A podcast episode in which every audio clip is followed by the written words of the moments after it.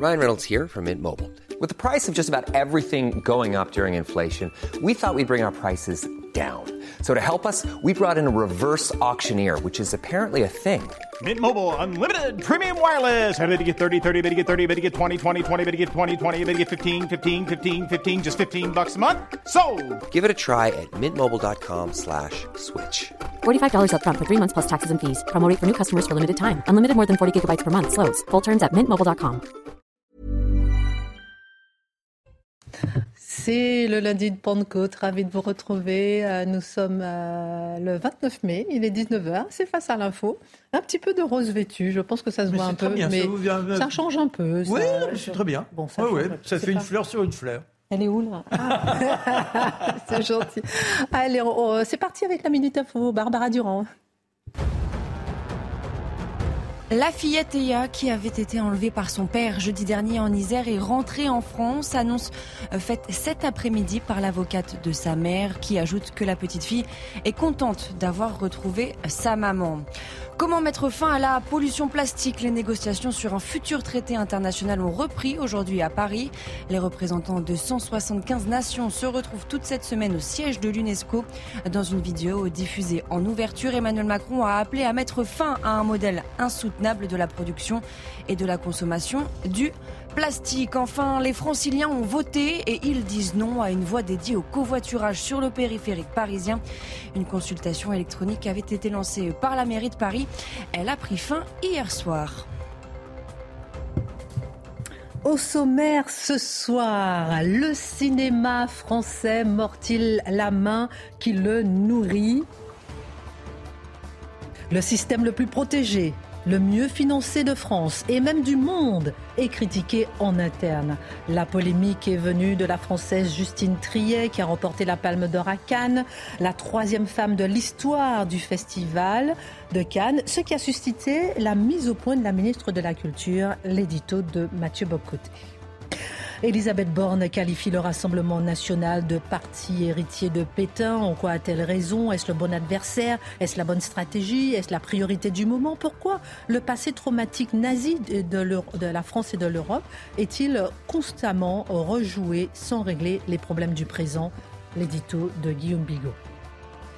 Après la décivilisation et si la recivilisation était en marche, d'un côté le pèlerinage chrétien de Chartres qui a dépassé tous les chiffres de participation, de l'autre un sénateur LR qui propose de faire entrer les racines chrétiennes de la France dans la Constitution, pourra-t-on un jour euh, peut-être reciviliser la France?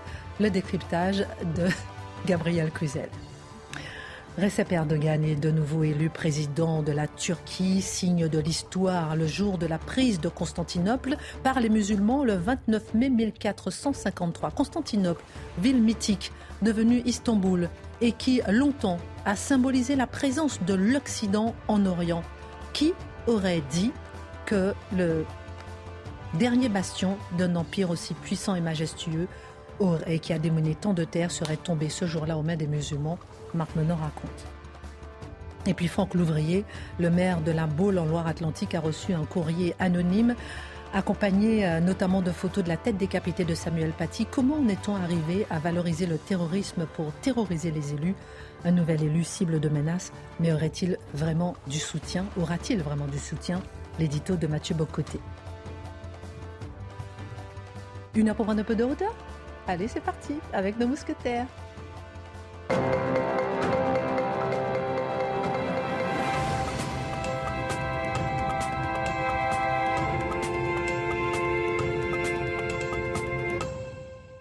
Mathieu Bocoté, il a envie de faire le pèlerinage de Chartres. Donc, euh, le jour où vous y allez, nous y allons tous. Ah, y aller. Mais vous, vous, vous n'êtes pas prêt pour marcher, vous. Pourquoi Ah, Si, parce que si, vous j'a- faites- J'adore marcher. Oui, mais vous faites amphithéâtre le week-end. J'ai découvert ça. Ah oui À la, à la Sorbonne, imaginez. Le grand amphithéâtre, le grand amphithéâtre Richelieu pour le centenaire de l'Académie des sciences d'outre-mer. Vous étiez rayonnant. Oh, c'est gentil. C'était exceptionnel. non, mais c'est- c'était exceptionnel. C'était très, très intéressant de voir la francophonie. Euh, la, la France illuminer le monde et la francophonie, et le monde et la francophonie illuminer la France. C'était passionnant. Le cardinal Ah. est fier de vous. L'Académie des sciences d'outre-mer qui a fêté euh, ses 100 ans. Merci. Vous étiez plein là, non? Bon, Gabrielle Cluzel est avec nous. Charlotte, je ne sais pas, je pense qu'elle est au pèlerinage. On l'aime quand même. C'est presque une tradition. Le festival de Cannes doit donner lieu à quelques esclandres politiques. C'est Justine Triet qui, cette année, s'est chargée de l'honorer récipiendaire de la Palme d'Or, la troisième femme, je disais, à en bénéficier dans l'histoire du festival, a profité de son discours, Mathieu Bocoté, de remerciements pour s'en prendre au gouvernement pour la réforme des retraites et plus largement pour dénoncer le néolibéralisme qui menacerait le cinéma français. Voilà, qui bouscule sur le fond, accusé même de cracher dans la soupe. Que retenir de cette étrange séquence? D'abord qu'il n'y a aucune surprise. C'est-à-dire lorsque le milieu du, cinéma, qui est le milieu de la, dire, de la transgression subventionnée, se rassemblent pour se célébrer, que ce soit au César euh, ou encore au, euh, à Cannes ou aux Oscars, soit dit en passant, on a toujours des acteurs, des cinéastes, des réalisateurs qui, porteurs soit, de, soit très très riches ou bénéficiaires d'argent public, en profitent pour faire la morale à leurs contemporains. Pourquoi s'en priverait-il si vous pouvez euh, conjuguer le bonheur matériel du bourgeois et la prétention morale euh, de, l'artiste, ben, vous n'en priverez pas. Vous avez tout et absolument tout. Quelques souvenirs. Hein. Au César, il y a quelques années, en 2020, si je ne me trompe pas, Aïssa Maïga avait fait le décompte des Noirs et des Blancs dans la salle, hein, une forme de fichage ethnique des gens qui assistaient à la cérémonie. Adèle Haenel, on s'en souvient. Euh, aux États-Unis, il y a régulièrement des discours, hein, dans le cadre, c'est quand même pas mal, aux Oscars à Hollywood, des discours pour dénoncer le capitalisme. Ces gens-là manquent pas d'humour. Et, et à Cannes, cette fois-ci, ben, on l'a vu, vous l'avez dit, c'est Mme Justine Triet qui remporte son prix et qui décide de transformer ça en tribune pour s'inscrire dans une actualité un peu épuisée. Parce que le débat sur les retraites a emporté la France depuis le début de l'année, mais là, on sent qu'on en sort un peu. Et là, si on est dans la tête d'un artiste de gauche, hein, de la gauche croisette, la gauche moderne, on cherche sur le radar quelle est la cause payante en ce moment. 2020, c'était les émeutes Black Lives Matter aux États-Unis. 2021, ah, c'était déjà un peu plus compliqué. Qu'est-ce qu'on pouvait trouver? Là, 2022, 2022, on aurait trouvé probablement aisément la politique internationale. 2023, on l'a. On l'a. La crise des retraites, on sait sur quelle cause intervenir pour se faire valoir moralement. Alors, que nous dit Mme Trier? Parce que je pense qu'on doit vraiment lire ça comme le besoin psychologique de faire valoir sa vertu publiquement. Ça, c'est le point de départ de ses interventions. Alors, qu'est-ce qu'il nous dit? Des banalités et des faussetés mieux vaut une banalité vraie qu'une fausseté extravagante, mais allons-y avec les banalités. Elle nous dit le pays, cette année, a été traversé par une contestation historique extrêmement puissante, unanime, contre la réforme des retraites. C'est vrai. Et elle, dit que cette contestation a été réprimée. Le terme est peut-être exagéré, mais ça décrit une réalité. On a un gouvernement qui a imposé une population qui n'en voulait pas une réforme. Le gouvernement disait c'est nécessaire et on est courageux. La population disait vous nous volez deux ans de vie et on n'est pas content. Bon, mais c'est vrai, elle, s'inscrit dans ce débat. Mais elle en profite rapidement pour faire un, une espèce de, vous savez, c'est comme une passe euh, dans, dans, les, dans, dans le sport. Donc, euh, c'est, j'envoie le ballon à l'un à l'autre, mais elle se passe à elle-même. Donc, elle commence avec la question des retraites et rapidement, elle dénonce la situation du cinéma français. Et que dit-elle? D'abord, elle dénonce la marchandisation de la culture. En soi, c'est vrai.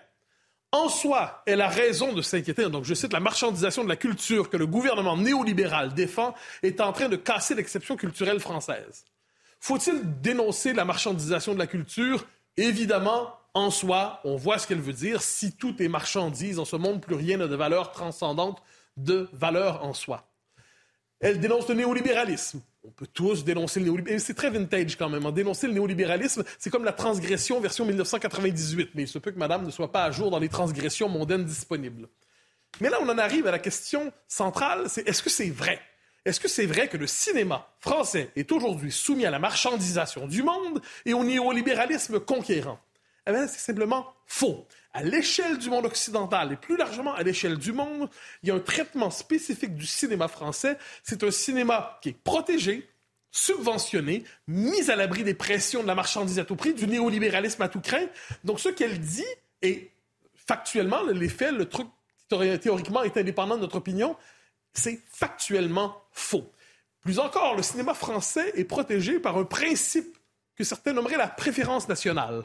C'est-à-dire qu'il est fondé sur une forme de protectionnisme économique, de protectionnisme culturel, qui vise à protéger les nationaux, à soutenir les nationaux, à subventionner les, nationaux, plutôt que les autres pour s'assurer que l'intérêt national, culturel français soit défendu. Euh, donc je demande à Mme Justine Triet, est-elle favorable à la préférence nationale? Il faudrait lui poser. Ou peut-être la, euh, la, priorité nationale, on pourrait appeler ça aussi. Il faudrait qu'elle nous le dise. Je serais intéressant de savoir, à moins que ce soit bon seulement pour les artistes. Ça aussi, ça m'intéresse beaucoup comme question. Cela dit, évidemment, sans surprise, euh, Jean-Luc Mélenchon et d'autres à gauche se sont manifestés. Je cite Jean-Luc Mélenchon. Merci à Justine Triet pour son courage, en plus de son talent. Où était le courage? Soyons sérieux, là. Il y a quand même des, des Jean, Moulin du festival, Jean Moulin du Festival de Cannes, faut pas, faut pas exagérer. Donc, merci à Justine Triet pour son courage, en plus de son talent. Cannes revient à sa tradition. C'est la gauche résistante qui a créé ce festival. Merci. Il trouve le moyen, Mélenchon, d'embarquer là-dedans la résistance, donc la résistance au nazisme, la résistance à l'occupation, dans la déclaration de Mme Triet à propos des retraites. C'est quand même à ce niveau euh, d'approximation historique, on bascule dans la fausseté revendiquée. Et à travers ça, on l'aura compris, c'est une volonté donc de confisquer l'événement, de faire l'événement, et ça a été accueilli comme tel par les commentateurs qui ont dit Oh là là, la crise des retraites ressurgit alors qu'on a tout fait pour ne pas avoir de manifestants. Tout cela est agaçant, tout cela est lassant. Alors, avant ma prochaine question, rappelons que les chaînes de télévision françaises sont taxées obligatoirement pour financer le cinéma français. Euh, certains parlent même de raquettes. Hein.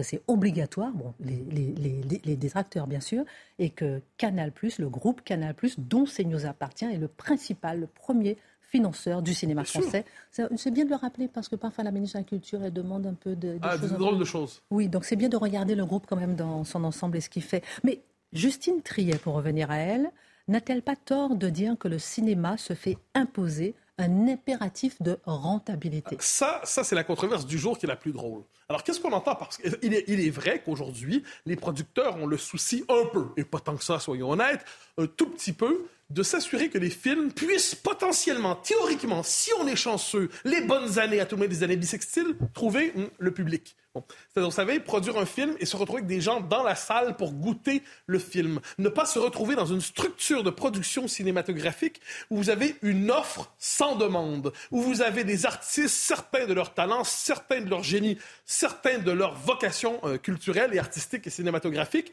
produire des œuvres qui ne rencontrent jamais de public. C'est quand même un petit problème à la rigueur. Or, que nous dit Mme Triet, qui n'est pas sa première euh, déclaration en la matière? Elle disait, je pense, sur France Inter, L'exception culturelle française, les films n'ont pas besoin, n'ont pas besoin d'être rentables. C'est ce qu'on nous envie. Alors, je comprends que tous les films n'ont pas vocation à être des blockbusters américains. Je le comprends sérieusement. Tous les films n'ont pas vocation à engranger des millions, sinon des milliards, qu'en sais-je, à la grandeur de la planète. Il n'en demeure pas moins que l'autre nom, je le disais, du principe de rentabilité, c'est rencontrer le public. C'est rencontrer suffisamment de gens qui ne sont pas tous des idiots incultes, qui seraient seulement justement euh, soumis au divertissement à l'américaine et qui seraient étrangers au génie de la culture française, ça consiste à rencontrer un public qui est potentiellement intéressé par les productions culturelles françaises. Et on le comprend, rien n'est plus intéressant fondamentalement que se faire raconter sa réalité dans sa langue, dans sa culture, dans son imaginaire, dans son pays. Alors là, qu'est-ce qu'on voit? Le public, effectivement, boude souvent les productions culturelles françaises, les productions cinématographiques. On se demandera dans un instant pourquoi. Mais Mme Trier ne se demande pas pourquoi. La seule question qu'elle a à l'esprit, c'est l'idée d'imposer le souci du public lui semble scandaleuse. C'est assez étonnant. Je note, imaginons d'autres domaines de l'activité économique qui diraient, ben on ne veut pas se soumettre au principe de rentabilité. Hein. Nous, les restaurants, nous, les coiffeurs, nous, les théâtres, euh, nous, l'industrie de l'armement, nous faites la longue liste. La rentabilité, c'est pas pour nous. Hein? Fichez-nous la paix avec vos préoccupations bourgeoises.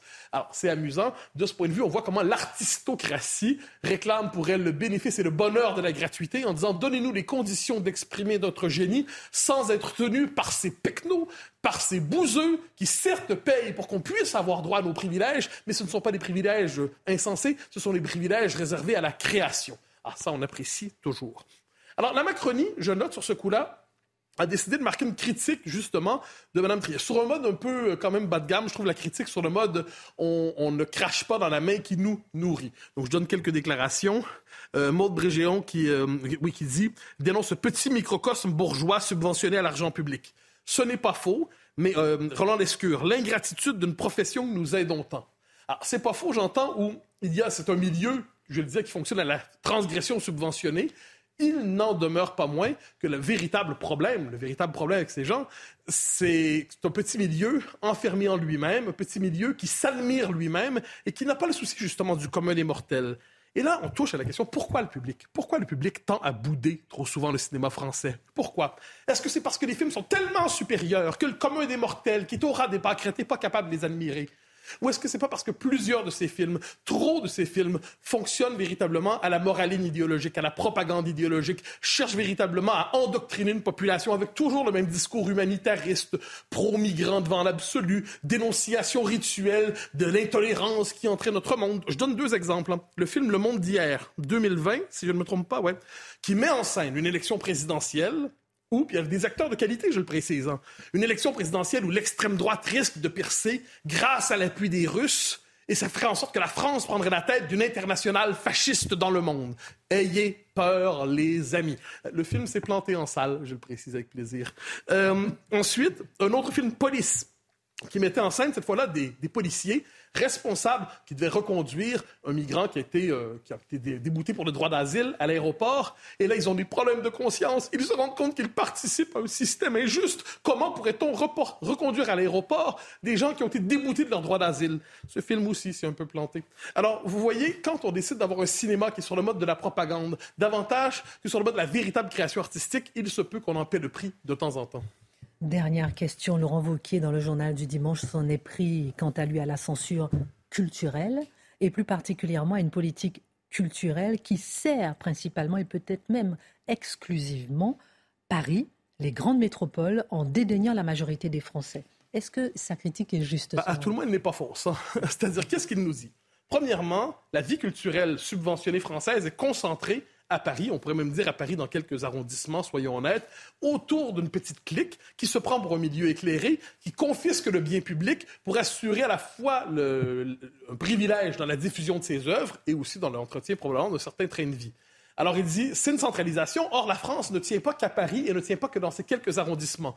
Créons les conditions pour généraliser des subventions pour permettre à tout le pays, dans toute sa créativité, pas seulement un petit milieu, de profiter de l'argent public. Premier élément. Deuxièmement, on lui dit, vous savez, vous retirez des, subventions quelquefois à des associations sans le... Comme et là c'est assez intéressant, sur le mode autoritaire ou néo-populiste. Question toute simple. Mais est-ce qu'il y a un droit fondamental à avoir une subvention? Est-ce que le jour où on reçoit une subvention, une association culturelle, un théâtre, cette subvention, c'est un droit fondamental, on parle des droits de l'homme, qui doit demeurer jusqu'à la fin des temps? Ou est-ce que l'État n'est pas en droit, puisque les ressources sont limitées, de distribuer autrement les subventions? On lui reproche notamment d'avoir financé un musée gallo-romain, soit un musée sur euh, l'identité gauloise de la France. Et on dit, ah, ça c'est de droite, c'est peut-être même d'extrême droite. Depuis quand revaloriser le passé gaulois, le passé gallo-romain, c'est de l'extrême droite ou de la droite? En fait, c'est peut-être pas la culture qui plaît aux déconstructeurs absolus. Dernier mot, Laurent Wauquiez s'inquiète de la déconstruction, de la censure, euh, de la perte de liberté d'expression. Normalement, ces causes-là devraient emporter le milieu du cinéma, le milieu des arts, en disant c'est vrai que la censure c'est grave, c'est vrai que la déconstruction c'est grave. Pourtant, hélas, ce milieu est assez discret lorsque vient le temps de défendre la liberté de création ou la liberté d'expression ou de s'opposer à ceux qui réécrivent, par exemple, des romans et des livres aujourd'hui, ou les destructeurs de statues, soudainement, le milieu du cinéma est plus discret. Surprise. L'édito de Mathieu Boccoté. Elisabeth Borne a estimé que Marine Le Pen pouvait être considérée comme une héritière de Pétain et qu'il ne fallait pas banaliser le RN. Alors je cite, le RN y met les formes, mais je continue à penser que ses idées sont toujours les mêmes et que c'est une idéologie dangereuse. Un changement de nom ne change pas les idées, les racines. Vrai ou faux, Guillaume Bigot? Ah, D'abord, il faut comprendre ce que Mme Borne a dans la tête quand elle dit ça. C'est assez grave, effectivement. Elle dit grosso modo, deux choses simples. Elle dit euh, les sources du RN vis-à-vis du FN, le cordon ombilical n'a pas été coupé, les sources n'ont pas été coupées, et les sources du FN remontent à Vichy et sont donc empoisonnées. Voilà ce qu'elle dit. Et je pense qu'elle dit faux. Dans les deux cas, elle dit faux. On peut essayer de le montrer. Elle a tort, à mon avis, sur les origines du FN, dont est issu le RN, qui remonterait jusqu'à Vichy. Pourquoi elle a tort? Parce qu'à mon avis, la vraie matrice du FN de Jean-Marie Le Pen, fondée en 1972, c'est l'Algérie française. C'est pas Vichy. il y a là des comptages, des recomptages. Chacun dit regardez, il y a des résistants. Euh, il y avait des résistants à la fondation euh, du FN en 72, et les autres répondent oui, mais il y avait des collaborateurs euh, à la fondation du FN en 72. C'est vrai, des collaborateurs épouvantables, mais aussi des résistants impeccables. La question qu'on doit se poser, c'est pourquoi il y avait en même temps des résistants et en même temps des collaborateurs en 1972 derrière Jean-Marie Le Pen. Réponse parce que justement ces résistants-là reprochaient au général de Gaulle d'avoir laissé tomber l'Algérie parce que justement, ses collaborateurs euh, reprochaient au même général de Gaulle d'autres choses. Et en fait, c'est l'antigaullisme et la question de l'Algérie qui a fait la véritable creuset, la véritable matrice du euh, Front National. Ce n'est pas du tout la question de Vichy en réalité qui occupait assez peu les esprits dans les années 70. Dans les années 70, il y avait la grande vadrouille. Regardez ce film, il n'est pas question de Vichy, des horreurs de Vichy. On est dans un autre univers psychologique. Et cet antigaullisme, c'est celui de Jean-Marie Le Pen. Pourquoi? Parce que c'est l'un des députés les plus éloquents et les plus jeunes de la 4ème République. Et en fait, sa carrière va être coupée nette par les institutions de la Ve République, mises en place par le général de Gaulle, qui coupent l'herbe sous le pied à des petits partis comme le poujadisme. Ensuite, Jean-Marie Le Pen, et c'est ça qui va faire le lien aussi, Jean-Marie Le Pen, on sait, a le goût de la provocation, a le goût de l'outrance. il y a ces, calembours épouvantables, du rafour crématoire, il y a ces espèces de grenades qu'il jette comme ça, dégoupillées en permanence dans le débat public, comme euh, la Shoah, c'est un détail de l'histoire. Voilà, voilà, à mon avis, l'erreur. C'est-à-dire que ce n'est pas le lien n'est pas entre FN et Vichy, c'est entre FN et l'Algérie française. Et deuxièmement, elle a tort, Madame Borne, sur le deuxième point, parce que la dédiabolisation opérée par Marine Le Pen, cette dédiabolisation, euh, elle a été, à mon avis, sincère. C'est pas que le nom qui a changé. Elle a quand même tué le père. Elle l'a tué réellement et symboliquement. Il a fondé le parti. Elle l'a mis dehors alors que c'était son propre père du parti qu'elle a fondé et qu'elle a reçu en héritage. C'est pas rien quand même. Et elle a effectivement changé le logiciel. Elle a changé le logiciel et sans faire de jeu de mots, pas du tout sur des points de détail. Hein. Elle a changé le logiciel d'abord sur le caractère central et absolument monstrueux de la Shoah. Elle a déclaré dans le point la Shoah est l'épisode le plus abominable de l'histoire. Bah pour moi, fermer le banc, cette affaire est réglée. Et deuxièmement, à tort ou à raison, elle invoque les mains du général de Gaulle. Elle dit qu'elle poursuit euh, l'œuvre du RPR, euh, etc. Alors moi je pense qu'en plus on pourrait rajouter que tous les partis politiques ont le droit d'évoluer et de changer. Regardez euh, les républicains par exemple. Bon, à mon avis, ils n'ont plus grand-chose à voir avec le général de Gaulle. Ils ont tenu à ce que euh, euh, la France réintègre le commandement de l'OTAN. Ils ont tenu à effacer et mettre à la poubelle le résultat d'un référendum, toute chose qui aurait fait bondir de fureur le général de Gaulle. Marine Le Pen a réagi vivement en dénonçant des propos infâmes et indignes qui ne sont pas acceptables à l'égard du premier parti d'opposition, de ses 88 euh, députés, de ses milliers d'élus, des millions de Français. Est-ce qu'elle a raison? Et d'ailleurs, euh, Elisabeth Borne, est-ce qu'elle fait de la politique politicienne ou bien est-ce qu'elle est euh, réellement sincère? Ah, c'est difficile parce qu'on ne sonde pas les reins et les cœurs. Mais disons qu'on peut avoir peut-être une première grille de lecture politique de cette affaire. Et puis après, ça nous ramènera à, à l'histoire, à une grille plus historique. Sur le plan politique, bien sûr que Mme Borne, elle est Premier ministre. Et comme elle est Premier ministre et que le Rassemblement national est le principal parti d'opposition, c'est normal qu'elle fasse feu de tout bois pour discréditer le Rassemblement national, bien sûr. Alors évidemment, quand on l'entend dire, par exemple, les, députés du Rassemblement national se sont comportés de manière plus républicaine que les députés de LFI, on peut se dire, bon, peut-être qu'elle n'est pas complètement sincère quand elle s'attaque comme ça au Rassemblement national, qu'elle assimile à Pétain. Quand on entend son ministre de l'Intérieur dire que euh, Marine Le Pen, finalement, est trop molle sur la question de l'immigration, qui est justement la question qui ramènerait, soi-disant, aux heures les plus sombres, on peut se dire peut-être Mme Borne n'est pas sincère. Moi, je pense que Mme Borne fait de la politique et c'est pas incompatible. En même temps, elle est sincère. Elle est probablement sincère en raison de son histoire personnelle, de l'histoire de son père, qui est revenu des camps, qui s'est suicidé, de l'histoire de sa famille, parce que cette histoire l'a marqué dans sa chair, mais parce qu'au-delà de ce que Jospin dénonçait, comme le carnaval, l'antifascisme, c'est-à-dire des gens abs qui ne croient pas un traître mot euh, de ce qu'ils disent lorsqu'ils accusent euh, le, Front National à l'époque et le Rassemblement National aujourd'hui d'avoir parti lié avec les heures les plus sombres, il y a malheureusement des gens comme Madame Borne et comme encore des millions de Français qui croient très sincèrement que le Rassemblement National ou d'autres formations politiques d'ailleurs sont finalement la version propre sur elle ou la, version, disons, présentable d'une idéologie qui nous ramène effectivement à cette histoire. Et donc, je pense qu'il faut passer par cette histoire. D'ailleurs, un des arguments consiste à dire oui, mais Bardella est jeune, il n'a pas connu l'histoire, les jeunes qui votent pour ce parti ne comprennent pas, il faut réactiver les choses. Moi, je dis finalement, chiche, bah, réactivons l'histoire, regardons ce qu'était cette histoire. Et là, on se, on se rend compte que Mme Borne et les gens qui pensent comme elle, eh bien en fait, ils ont totalement oublié ce qu'était Vichy. D'abord, une première confusion historique, c'est entre l'extrême droite et le nazisme ou le fascisme. Parce que quand on parle d'extrême droite, ça nous ramène au nazisme et au fascisme. L'extrême droite en France, elle était importante dans l'entre-deux-guerres, elle était virulente, elle était antisémite, ça c'est sûr. Elle n'était ni nazie ni fasciste. C'était encore autre chose d'ailleurs, si on veut être rigoureux sur le plan historique. Et cette extrême droite-là, d'ailleurs, elle a éclaté. Une partie a soutenu, beaucoup d'ailleurs, nombreux ont soutenu Pétain, effectivement. Et deux, mais il y a aussi une partie de l'extrême droite qui est allée à Londres avec une formule absolument ahurissante du général de Gaulle qui dit à Londres, il y avait la cagoule, c'est-à-dire un complot d'extrême droite, et la synagogue. On ne comprend pas cette phrase. Ça veut dire qu'une partie de l'extrême droite française était partie effectivement dans la résistance. Donc ça, c'est pour l'extrême droite. Ensuite, il y avait bien sûr des nazis, des pro-nazis, des collaborateurs euh, euh, pro-fascistes et pro-nazis. Ils étaient très différents de Vichy en réalité. C'est ce que les historiens nous montrent. C'était la collaboration de Paris. La collaboration de Paris, c'est deux figures centrales, c'est Doriot et Déa. Doriot Déa venu du Parti socialiste et du Parti communiste. Donc aucun rapport avec l'extrême droite. Désolé. Maintenant, allons à Vichy. Allons vers ces sources empoisonnées. Moi, je veux bien qu'on y aille. Allons-y. Mais qu'est-ce qu'on va découvrir en fait à Vichy? Ah, c'est intéressant ce qu'on voit à Vichy. On a la technocratie, on a les magistrats, on a les journalistes, on a les vedettes, on a ce qu'on appellerait aujourd'hui le politiquement correct et des centres, du centre droit, du centre gauche, du centre, des gens très propres sur eux. On va continuer là-dessus parce que je vous sens très emballé, et puis on va le dire tout à l'heure parce que vous avez fait une thèse, hein, sur, je ne sais pas à quel âge, vous allez nous dire euh, quand est-ce que vous avez fait une thèse justement sur cette question. On marque une pause et on revient dans un instant. À tout de suite. Alors, euh, vous nous parliez, retour sur le bateau de face à l'info, nous parliez de la sociologie de Vichy. Juste avant, euh, certaines mauvaises langues quand même s'étonnent que la Première ministre n'ait pas relevé que son interlocuteur avait été accusé d'agression sexuelle, euh, a, eu un rappel à la loi. Certaines personnes s'interrogent. vous savez, souvent les premiers prix de, vertu sont des pêcheurs invétérés, hein. ça n'a rien de, très étonnant. Mais, Alors, venons sur la sociologie de Vichy. Oui, il faut pas, surtout éviter de tomber dans ce qu'on dénonce, parce que ce que, j'essaie de dénoncer, c'est de vivre dans le passé et de vivre dans l'anachronisme en réalité.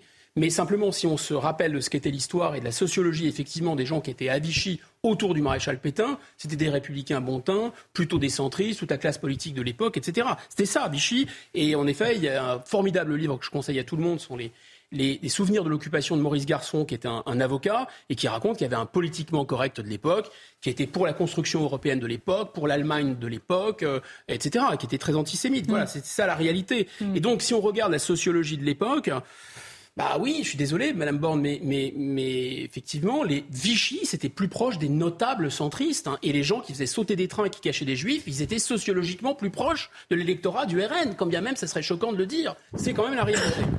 Voilà. Mais il ne faut pas tomber dans ce qu'on dénonce. L'histoire, c'est l'histoire et ce n'est pas le présent. Alors, je disais tout à l'heure, euh, vous avez fait une thèse sur le sujet de l'anachronisme qui empêche de voir la réalité actuelle et de l'analyser euh, correctement, et notamment à partir du poids de la Seconde Guerre mondiale. Mathieu oui. en parle d'ailleurs régulièrement. Euh, cette sortie d'Elisabeth Borne, est-ce qu'elle illustre justement le problème? Dernière question. Oh, je vais vous épargner ma soutenance de thèse, rassurez-vous. Mais grosso modo. Vous l'avez faite il y a combien de temps? Euh, il y a une dizaine d'années. Je récupère un, concept qui est le concept d'hystérèse. D'hystérésis connaissent bien les économistes, qui nous rend. Pour, simplifier, on va dire que ça nous ramène à ce concept que, connaît, enfin, que, Freud a mis au cœur de sa, de sa théorie, euh, c'est-à-dire le traumatisme. Un traumatisme, quelqu'un a vécu quelque chose dans le passé qui l'a traumatisé, un moment, il le refoule, et puis un moment, ça revient le hanter comme une obsession, et ça va recouvrir la réalité, ça va l'obséder, et ça va le tétaniser ou le paralyser et l'empêcher d'agir. Voilà, c'est ça le mécanisme du traumatisme. Et Freud dit très bien, dans cinq euh, leçons de psychanalyse, pour expliquer sa théorie, il dit imaginons qu'un londonien aujourd'hui se balade à, côté du monument qui incarne le grand incendie de Londres et que d'un seul coup, le fait de voir ce monument fait qu'il est pris de panique et il pense qu'il y a un incendie. Eh bien, je pense que les traumatismes liés aux crimes commis par les nazis et aussi effectivement à la complicité euh, du régime de Vichy, en France en particulier, ont cet effet traumatique sur le présent. Indiscutablement. Il y a bien un refoulement. Jusque dans les années 70, on n'en parle pas. On n'en parle pas et euh, c'est quelque chose de refoulé. D'ailleurs, c'est le mythe de la France totalement résistante. Et puis, il y a une remontée d'un seul coup du refoulé. C'est le feuilleton Shoah, c'est la diffusion de Chagrin et de la Pitié d'Ophuls en 81, c'est les, thèses de Paxton. Et d'un seul coup, la France, eh bien, elle, elle se découvre, en tout cas sa classe dirigeante, ses élites lui disent, mais en fait, vous avez été complètement vichiste. Évidemment, c'était tout aussi faux que de dire qu'elle avait été complètement résistante. Et on voit bien comment cette, peur panique qui saisit la classe dirigeante et les notables va être projetée sur la réalité. Paul Lyonnais, dans Voyage au cœur du malaise français, un livre formidable que Mathieu a déjà cité et qu'on adore tous les deux, explique bien comment l'invention du badge SOS Racisme, par exemple, il est jaune, c'est pas le fait du hasard, c'est en référence à l'étoile jaune. Autrement dit, les descendants de l'immigration sont symboliquement les descendants des enfants juifs qu'on a arrêtés. C'est la raison pour laquelle on ne veut pas établir le lien avec la délinquance. C'est la raison pour laquelle on ne veut pas expulser, on ne veut pas stopper le droit d'asile, on ne veut pas euh, stopper le regroupement familial. Pourquoi il y a une panique à l'idée de pouvoir faire une préférence nationale en matière de, de sécurité sociale Parce que ça nous renvoie justement à ces heures les, plus sombres. Et donc, ils voient le monde recouvert de ces grilles-là. Et la meilleure démonstration de ce que je vous dis, c'est qu'effectivement, il y a bien une différence sociologique. Dans la sociologie qui a collaboré, ce phénomène, il est massif. Tous les notables pensent ça. La population qui a plutôt, les classes populaires ont plutôt résisté, ne pense pas ça. Les pays scandinaves, bah, qui n'ont pas de, de crime d'une certaine façon un nazi à se reprocher, la Suisse, la Grande-Bretagne, aucun problème avec l'immigration. Ils ne sont pas gênés aux entournures, si vous voulez. Donc vous voyez bien que ce poids, il continue à peser. Ce passé, effectivement, ne passe pas. Et je pense qu'il faut répondre à Mme Borne et à tous ceux qui de bonne foi croient ça, qu'on ne se baigne jamais deux fois dans le même fleuve, y compris dans les eaux saumâtres de Vichy. L'édito de Guillaume Bigot. Euh, avant de passer euh, à vous, euh, Gabriel Cluzel, peut-être une image, tiens, une image de la Sorbonne. On a fini par la trouver. Merci, Marc Monod de l'avoir montré. Non, mais c'est vrai, c'est intéressant. regardez ça. Le centenaire de l'Académie des sciences d'outre-mer, c'est bien de le montrer. C'est bien de voir les, les, peuples rassemblés autour de la, la France. est présente sur tous les océans. C'est un pays mondial. Ce n'est pas un pays européen. Exactement. La France, la puissance. C'est pas l'allié pour mille ans de l'Allemagne, si vous voyez. Exactement. Et c'est pas un principe colonisateur, c'est un principe d'émancipation universel, c'est l'intelligence au pouvoir. Très bien résumé. Et je vais vous parler juste, euh, on ne montre pas souvent d'images, mais c'est important parce qu'on parle souvent, nous, de la société qui est victime de la santé mentale. Et depuis aujourd'hui, à partir d'aujourd'hui, sur toutes les antennes du groupe et ailleurs, une campagne pour la santé mentale a été lancée par le Psychodon euh, sur différentes chaînes, je disais, pour prendre conscience de ce phénomène euh, qui impacte fortement la société. Donc là, je vous laisse regarder le spot. Pourquoi je ressens ça? Ça fait des semaines que je me sens pas bien.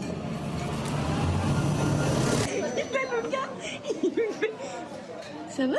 T'as l'air bizarre Oui, j'ai, j'ai la gorge nouée en ce moment. Je, suis vraiment désolée. Allô?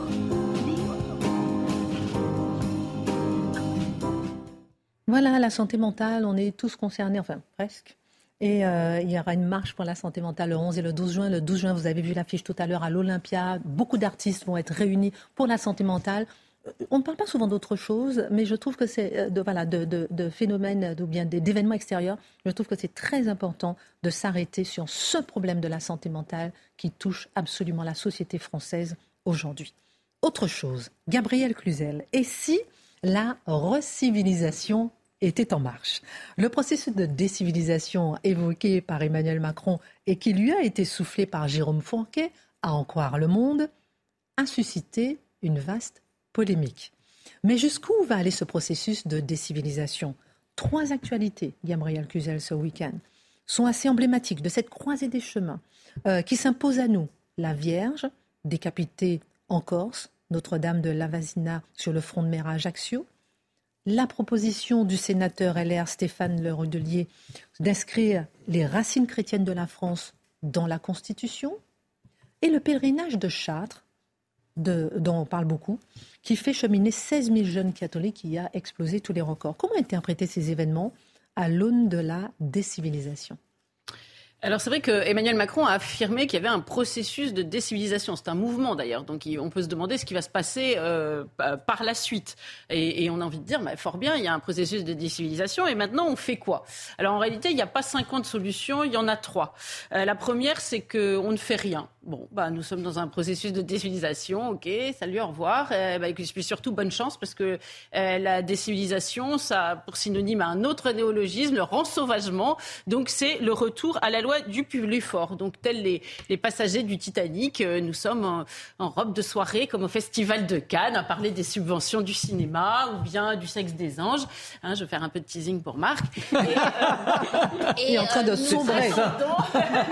nous attendons gentiment vraiment l'iceberg, voire nous faisons pire que rien, c'est-à-dire que moins que rien, nous allons à sa rencontre, c'est-à-dire que nous continuons à saper les fondements de notre civilisation. Et eh bien, c'est ce qui s'est passé de façon violente avec cette Vierge en Corse, hein, qui, était sur le front de mer à Ajaccio et qui a été décapitée pendant le week-end. Elle fait suite à d'autres atteintes religieuses du même type en, Corse depuis plusieurs mois.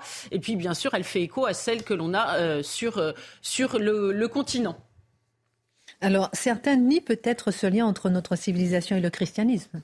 Oui, alors là, il faut être sacrément de mauvaise foi pour rester dans le sujet, parce que, euh, vous savez, c'est Malraux qui disait la nature d'une civilisation, c'est ce qui s'agrège autour d'une religion. Ben, je vais vous donner trois exemples concrets euh, qui nous touchent aujourd'hui, qui sont euh, visiblement un reflux de notre civilisation et qui sont liés à un reflux du christianisme.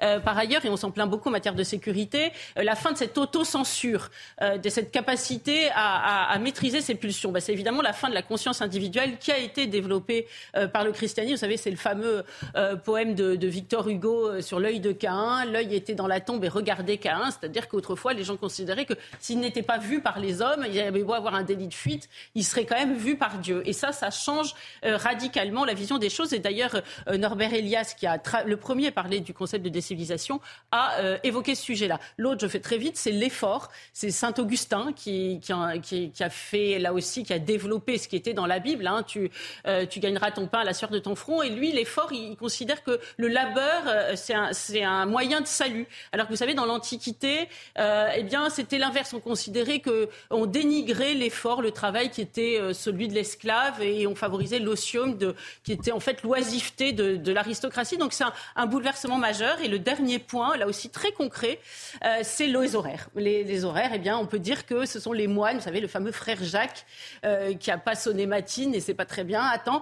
Et eh bien, c'est vrai qu'il nous a imposé les horaires avec les offices. Il y a un temps pour le travail, un temps pour les offices. Et d'ailleurs, le grand déconstructeur Michel Foucault levé contre le réveil, finalement, ces horaires qui euh, maîtrisaient les vies et, les personnes. Alors vous nous disiez que face au processus de décivilisation, il y a trois options. Selon vous, la première, on ne fait rien. La deuxième option alors, la deuxième option, eh bien, elle fait un peu suite à la première, c'est-à-dire qu'on se laisse reciviliser, mais reciviliser par une autre civilisation, parce que si on considère comme Malraux qu'à une civilisation correspond, euh, qu'à une religion correspond une civilisation, eh bien, cette religion qui arrive massivement chez nous, qui se trouve être l'islam, parce que même si notre immigration est diverse, elle se retrouve euh, en tant que, communauté avec l'Ouma, eh bien, elle aussi euh, a, ses mœurs. Et du reste, quand Emmanuel Macron, en 2017, je ne sais pas si vous en souvenez, souvenez, euh, il disait que euh, le, voile islamique ne fait pas partie de nos civilités. Vous voyez, c'est la même racine que latine que civilisation. Il voulait dire en cela que ce n'était pas notre euh, civilisation. et de fait, cette civilisation, eh il n'y a pas de raison qu'elle ne s'installe pas, hein, parce que là aussi, pardon, je ne veux pas marcher sur les plates-bandes de, de Marc, mais les élections en Turquie nous montrent que Erdogan a été plébiscité par la diaspora turque en France.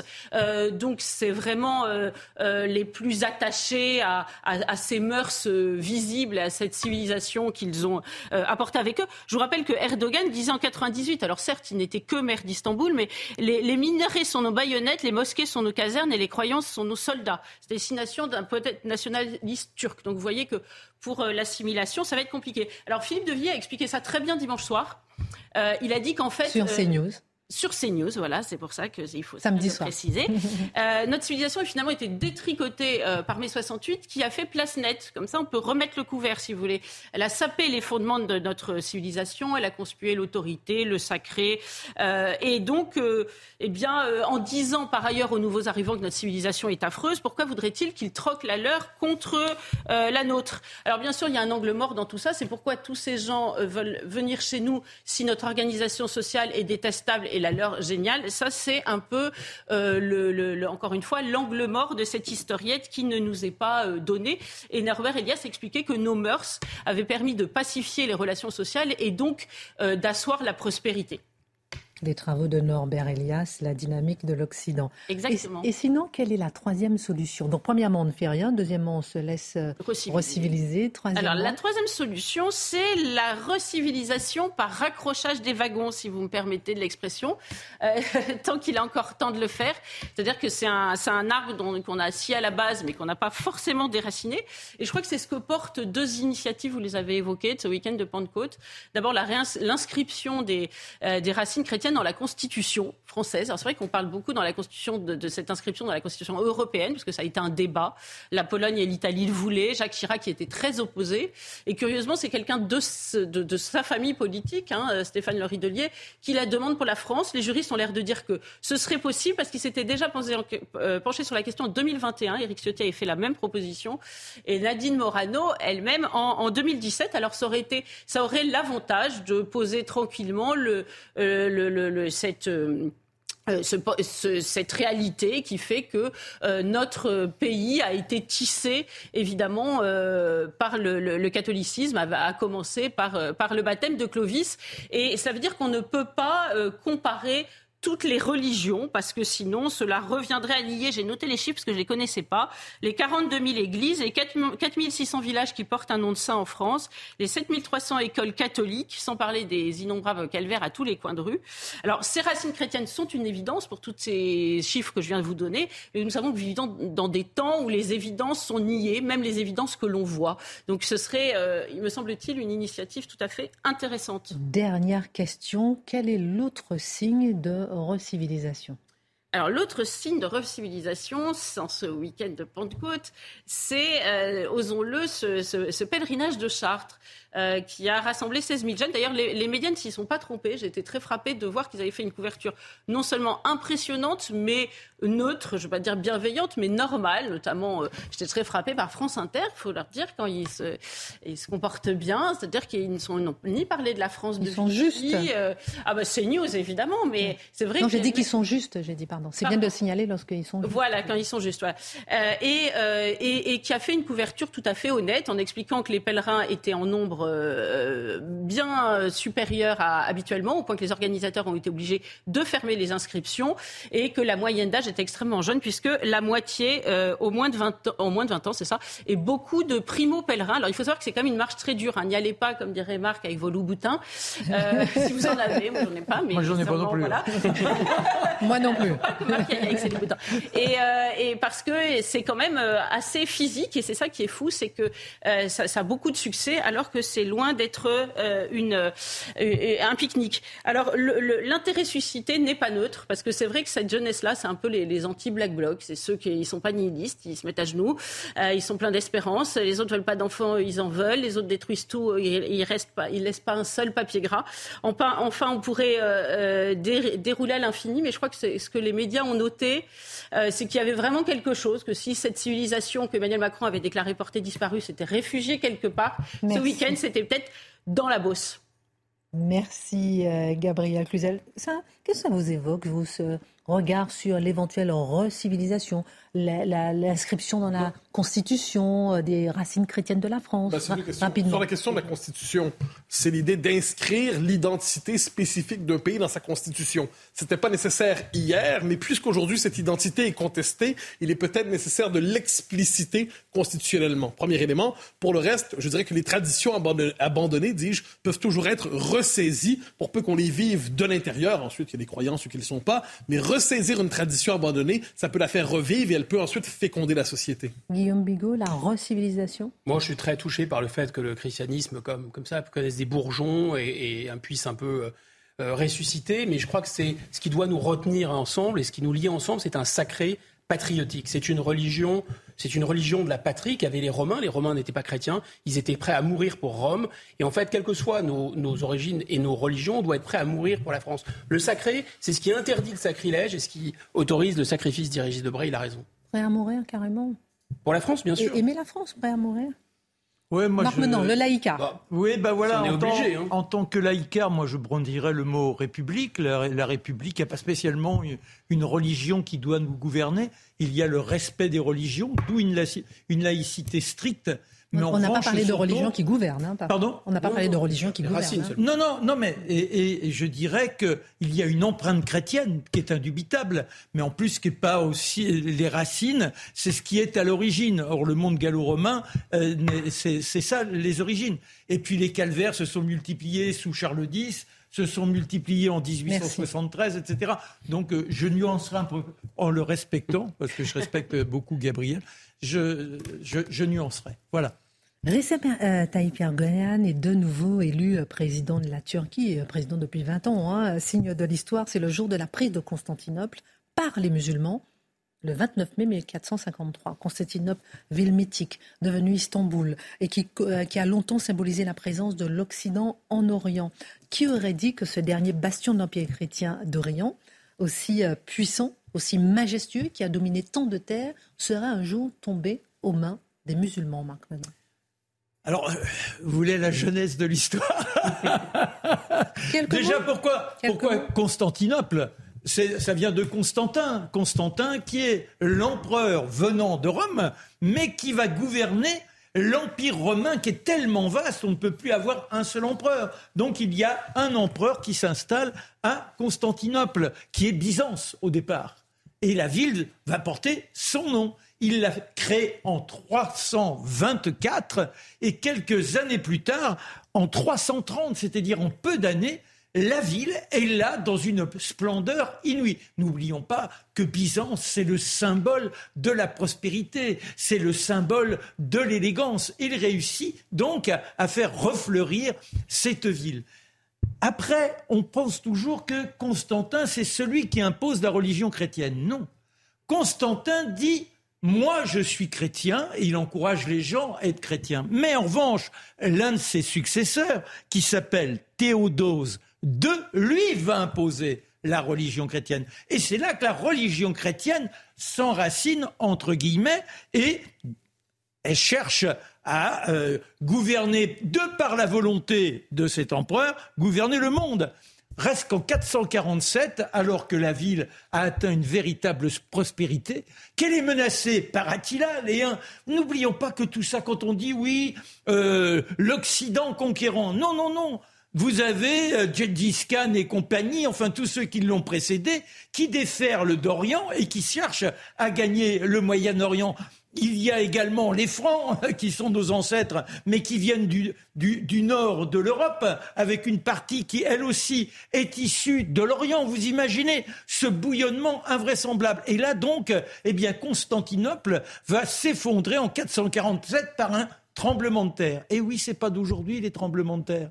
C'est-à-dire que ceux qui ont fait en sorte que le drame épouvantable vécu l'année dernière en Turquie existe, c'est parce que, de par la corruption, ils ont construit en mettant trop de sable et les édifices se sont effondrés. Mais il se trouve que s'ils avaient tenu compte de l'histoire, ils n'auraient pas eu ces magouilles honteuses et lamentables.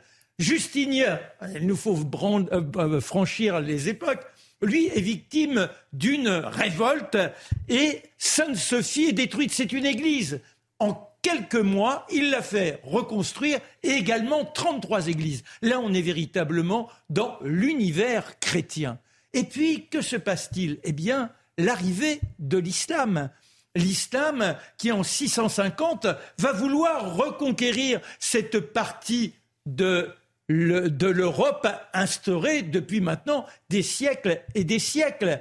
Et malheureusement, ils butent, enfin malheureusement pour eux, je dirais, et heureusement pour les chrétiens, ils butent devant Constantinople. Tous ceux qui vont s'attaquer à Constantinople ont beau multiplier les sièges, rester là trois ans, quatre ans, à chaque fois, ils sont obligés de repartir. D'ailleurs, ça a été le cas d'Attila. Alors, qui fait tomber Qui fait tomber Constantinople? Eh bien, les chrétiens en 1204, ce sont les croisades, la quatrième croisade, et là c'est le sac de Constantinople, c'est quand même fou. Les chrétiens qui ont raison. le péché des croisades. Hein. Voilà, voilà, complètement. Et eh bien, néanmoins, la ville se reconstitue en tant que telle. Et les musulmans n'ont qu'une obsession, c'est d'un jour la prendre. Et c'est Mémé II qui finit par s'imposer en 1453. On y est, le 29 mai. Le 29 mai, alors que la ville a perdu presque plus des trois quarts de sa population et par conséquent, Constantin III n'arrive pas à tenir face à ces musulmans. Mais notons aussi les rapports que nous avons dans les siècles futurs avec Soliman II, par exemple. Soliman II, qui se trouve au pouvoir en 1530, il a qui face à lui? Il a François Ier. Et François Ier, qui représente l'Empire chrétien à sa façon, il est même, je dirais, en, fraternité avec le pape tout en se battant pour le pape. Mais ce sont les chrétiens. Reste qu'il voudrait être l'empereur d'Europe, il, il a pour rival Charles Quint. Il préfère s'associer à Soliman pour pouvoir remporter, remporter eh bien, la, victoire face à Charles Quint. Vous voyez comme quoi les rapports sont extrêmement difficiles, complexes, et notons, parce que ça aussi c'est important, c'est que la Méditerranée va connaître des déferlements de ces musulmans, avec en particulier sous euh, François Ier, les frères Barberousse, et ce sont les esclaves, on, on pille les bateaux et les prisonniers deviennent esclaves. Et il y a les janissaires aussi, tous les jeunes qui sont raptés dans les Balkans et qui deviennent dès l'âge de 8 ans, 10 ans, eh otages des Turcs pour devenir l'armée d'élite de, des souverains russes, euh, des sultans turcs. Très intéressant comme euh, récit, euh, Marc Menant. Qu'est-ce que ça vous évoque, Gabriel, justement ce 29 mai, qu'a décrit Marc Menant ce 29 mai 1453, lorsque justement ce dernier bastion de l'Empire chrétien tombe aux mains des musulmans?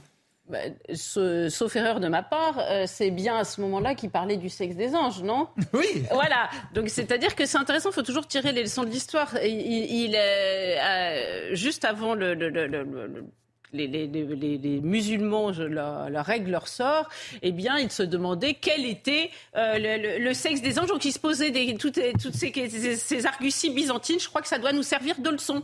À nous aussi. Il faut toujours tirer les leçons d'histoire. Bien sûr, c'est la raison pour laquelle on donne la place à l'histoire dans l'émission. D'ailleurs, une histoire récente. Et on n'a pas peut-être tiré les leçons. Le maire de La Baule, Franck Louvrier, a reçu récemment des menaces plus qu'inquiétante. Comme le rapportait l'AFP, il a dévoilé euh, devant le conseil municipal avoir reçu un courrier anonyme de trois pages qui comportait deux photos de la tête décapitée de l'enseignant Samuel Paty et une photo des corps de l'attentat du, Bataclan à un élu. Sous la photo du Bataclan avait écrit, été écrit en rouge Bientôt à la boule, je cite, avec un point d'interrogation. Mathieu Bocoté, faut-il voir dans cet événement une radicalisation des violences annoncées contre les élus? Deuxième question dans la foulée aussi. On a l'impression que cette attaque est nettement moins entendue que l'autre attaque de l'autre maire dont on a beaucoup parlé, de saint ah Alors, le premier élément, je crois, euh, c'est une lecture, je dirais, un peu trop euh, à courte vue que de se contenter d'inscrire cet événement dans la question des violences contre les élus. en ce moment, on le sait, il y a une colère populaire, une colère qui peut être brutale quelquefois, qui est condamnable sans le moindre doute, mais qui est une colère quelquefois spontanée, née de l'exaspération. Là, on n'est pas du tout dans cela. Ce dont on parle ici, c'est de la récupération explicite d'un symbole terroriste, islamiste, pour euh, semer la frayeur. Donc, c'est pas sur le mode, euh, je sais pas, du kidam citoyen qui décide, je le redis, c'est condamnable, de dire, euh, s'en prendre à un élu. Non, non, non. Là, on est devant la récupération explicite d'un symbole de guerre. Parce que pour moi, l'élément. Il faut, les trouver déjà, ces photos. Et moi, le symbole, ce qui me semble important là-dedans, c'est ce que j'appellerais la, normalisation ou la récupération du symbole Samuel Paty par des islamistes, ou à tout le moins des gens qui sont influencés par eux, parce qu'on ne sait pas qui a envoyé cette lettre. Mais ce qu'on voit, on, on, est devant des gens pour qui Samuel Paty, là, je veux dire une horreur, mais c'est une horreur vraie, est un symbole positif.